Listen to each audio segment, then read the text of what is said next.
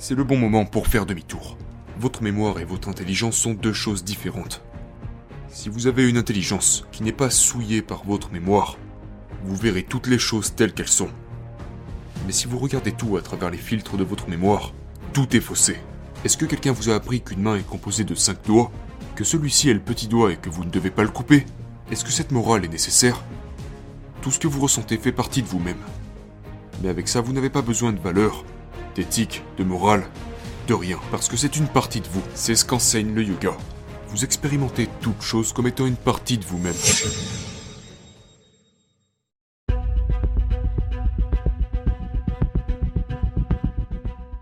En tant que génération de personnes, notre survie est mieux organisée que jamais.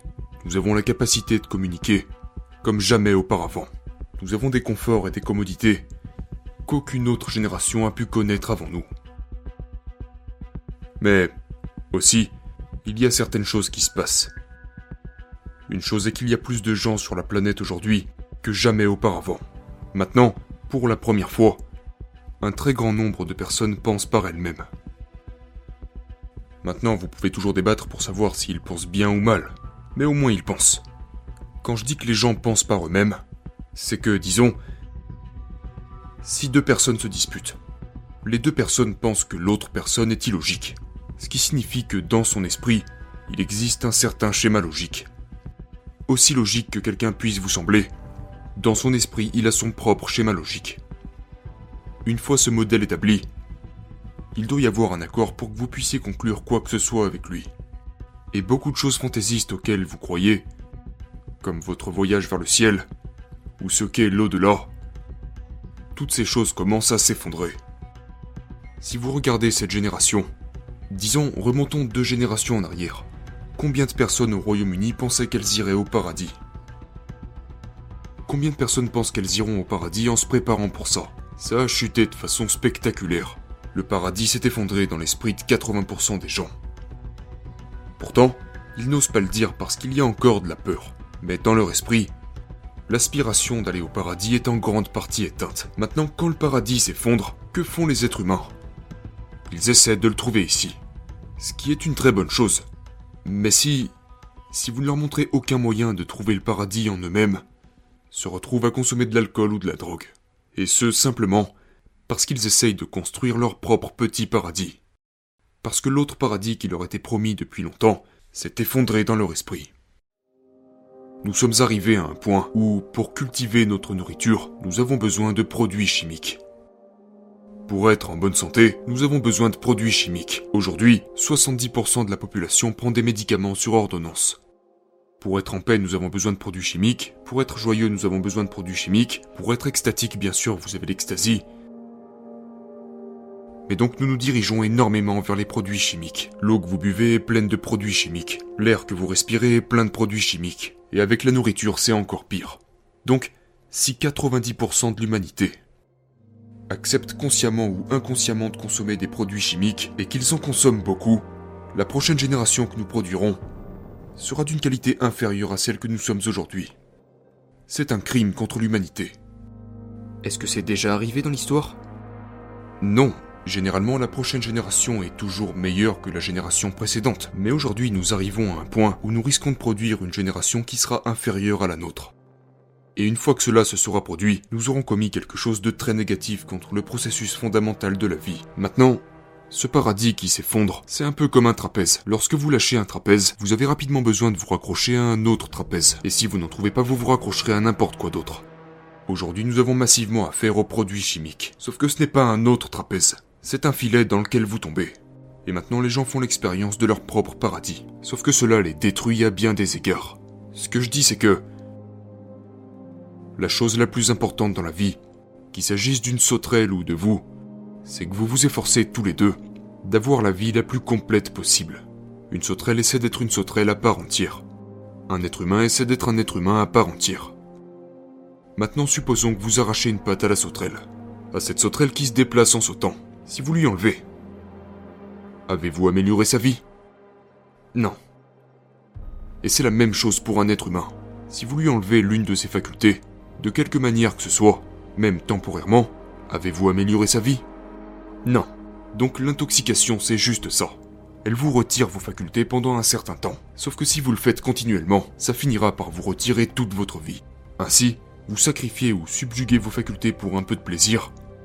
Ou peut-être beaucoup de plaisir, peu importe comment vous le décrivez. Mais ce que vous devez comprendre, c'est que vous faites un pas en arrière dans la vie. Parce que la vie ne peut être améliorée qu'en aiguisant et en augmentant nos facultés. Et certainement pas en les diminuant. Notre capacité à être actif, physiquement, mentalement, émotionnellement, spirituellement, si cela est paralysé d'une manière ou d'une autre, cela signifie que nous faisons un pas en arrière, et ce même si un certain plaisir y est rattaché.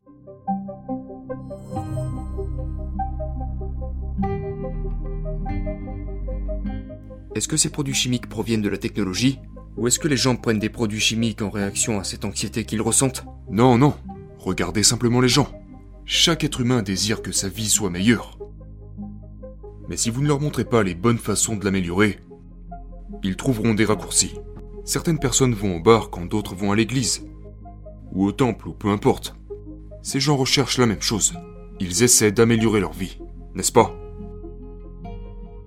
Si vous ne leur montrez pas le bon chemin, ils emprunteront n'importe quel chemin qui se présentera à eux pour y parvenir. C'est pourquoi je dis que ce n'est pas une question morale pour moi. C'est juste que cela vous fait reculer. Vous voulez aller de l'avant, mais ça vous fait reculer. À part les produits chimiques, qu'est-ce qui vous dérange d'autre dans le monde? Êtes-vous inquiet à propos du changement climatique? Êtes-vous inquiet à propos de l'intelligence artificielle? Actuellement, le monde fait face à d'énormes problèmes, cela ne fait aucun doute. Maintenant, suis-je inquiet à ce propos? Non, j'ai un plan et je travaille sur le plan. Si tout le monde travaillait sur son plan, parce que le plan n'est pas fait par moi ou par vous, notre plan suit les contours naturels de la vie. Si nous suivons tous le même plan, nous pouvons inverser la tendance. Mais si vous ne le faites pas au cours des 15 prochaines années, si nous commençons maintenant, que nous faisons tous activement des efforts pendant les 15 prochaines années, que nous faisons tout ce qu'il faut pour corriger les problèmes, d'ici 25 à 40 ans, nous connaîtrons un grand retournement de situation. Mais si vous laissez cela durer pendant encore 25 à 30 ans, que vous vous comportez comme si de rien n'était, essayez ensuite de renverser la situation, il faudra 100 à 150 ans pour y remédier. Parce que c'est le genre de seuil sur lequel nous nous trouvons. Si nous le franchissons, alors renverser la situation deviendra un défi beaucoup plus grand qu'il ne l'est actuellement. C'est le bon moment pour faire demi-tour. Votre mémoire et votre intelligence sont deux choses différentes. Si vous avez une intelligence qui n'est pas souillée par votre mémoire, vous verrez toutes les choses telles qu'elles sont. Mais si vous regardez tout à travers les filtres de votre mémoire, tout est faussé. Donc, que voyez-vous chez nos jeunes d'aujourd'hui? Contre quoi les voyez-vous lutter? Voyez-vous de l'espoir? Voyez-vous de la confusion? Voyez-vous, le problème avec chaque génération est que la génération précédente pense que la prochaine génération ne sait pas ce qu'elle fait. Parce qu'elle ne comprend pas, n'est-ce pas? Sauf que ce n'est pas vrai. C'est juste que l'ancienne génération n'est pas en mesure de se réconcilier avec les nouvelles possibilités que la prochaine génération exhibe. Mais une des préoccupations, c'est que physiquement et mentalement, la prochaine génération, la génération actuelle de jeunes, semble être beaucoup plus faible que les générations précédentes, surtout sur le côté de la force physique. Et je ne suis pas en train de dire que la génération précédente est plus musclée ou quoi que ce soit, je parle de l'affaiblissement de l'espèce. Et si ça continue comme ça, ça peut devenir dangereux. Peut-être que d'ici un certain temps, les humains auront des pouces surdéveloppés, parce que la seule chose qu'ils font, c'est envoyer des SMS. Ils auront des pouces surdéveloppés à l'extérieur, mais plus rien en eux-mêmes. Donc je pense en effet que les jeunes d'aujourd'hui devrait faire un peu plus d'activité physique, d'aller un peu plus en pleine nature, peut-être d'escalader des montagnes, de nager dans des lacs.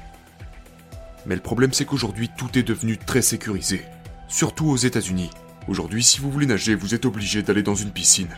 Personne n'a plus le droit de sauter dans un étang et de nager librement, parce que sinon ils se font arrêter.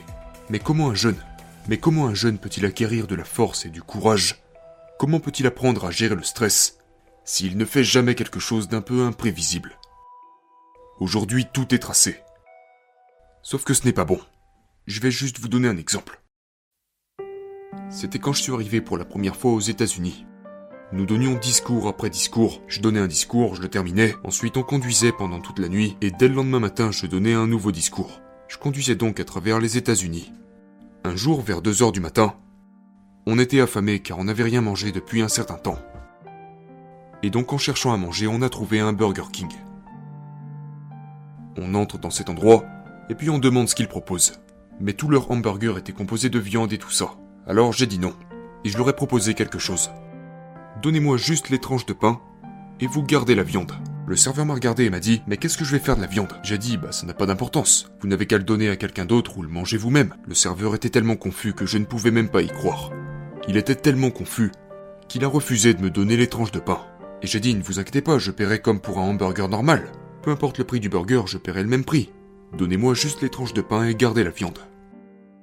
Et il est resté confus pendant plusieurs minutes. Mais que vais-je faire?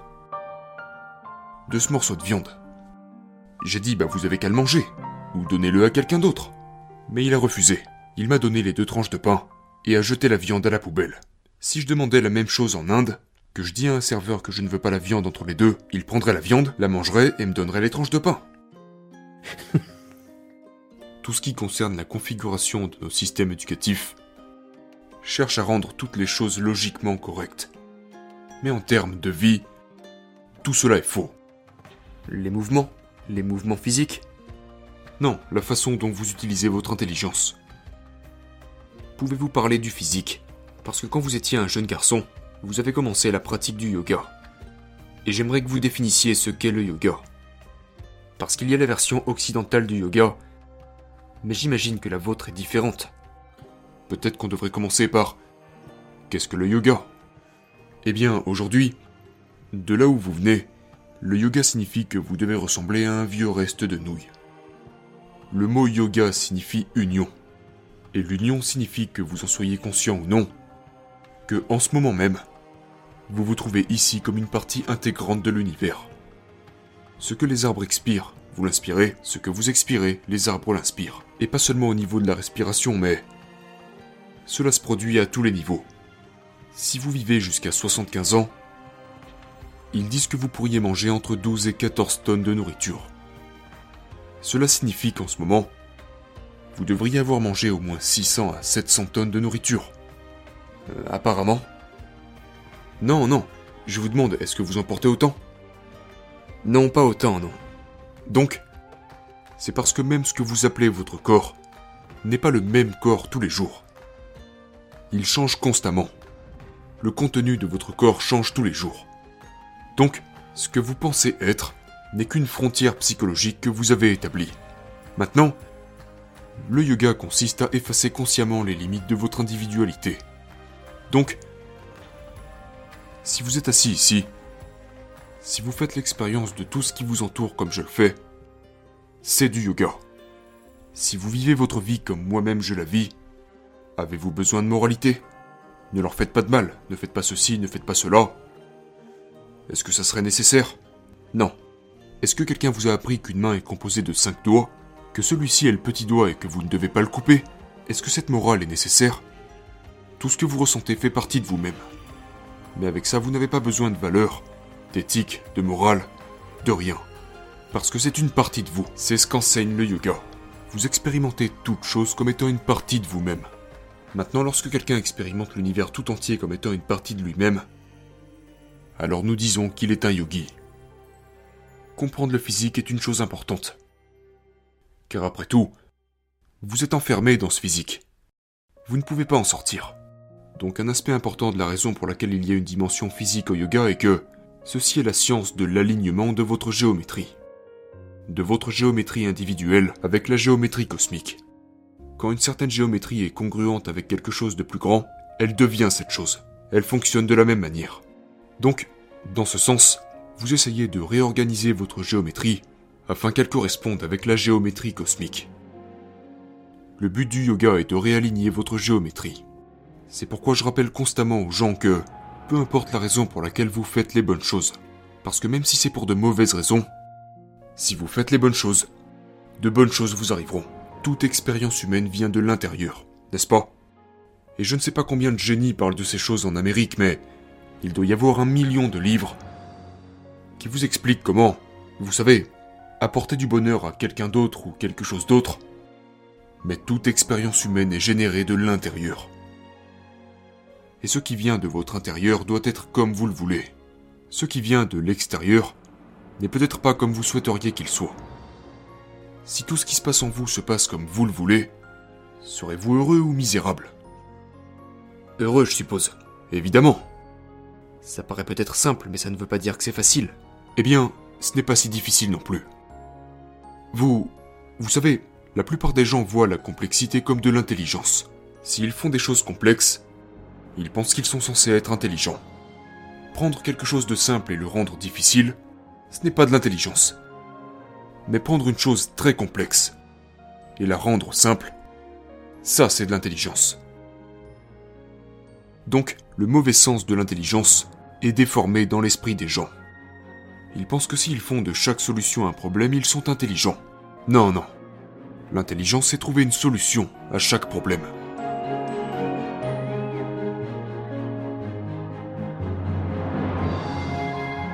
Encore hier, j'étais à cette conférence de l'académie. Et la dernière question qu'on m'a posée, c'était Après tout ce que vous venez déjà de nous dire, pouvez-vous nous donner un mantra que nous pourrions ramener à la maison et qui fonctionnera pour nous? Mais j'ai posé une simple question. Quand vous avez appris l'alphabet, quand vous appreniez à lire et écrire, une langue telle que l'anglais, qui est une langue assez simple avec seulement 26 lettres dans son alphabet. À côté de ça, vous avez la langue tamoule avec 212 lettres dans son alphabet. Très complexe. Pour apprendre une langue aussi simple que l'anglais, il faut 12 ans de scolarité. Pour lire, écrire, comprendre, c'est le rôle de l'école. Donc, pour ça vous prenez 12 années. Et pour transformer votre vie, vous voudriez le faire en deux minutes C'est donc ça que vaut votre vie Je veux dire, si votre vie en vaut vraiment la peine, n'est-il pas important d'y investir une certaine quantité de temps et d'énergie, plutôt que de chercher des raccourcis aussi stupides tels que des mantras pour chercher à transformer votre vie? Ça ne fonctionne pas comme ça.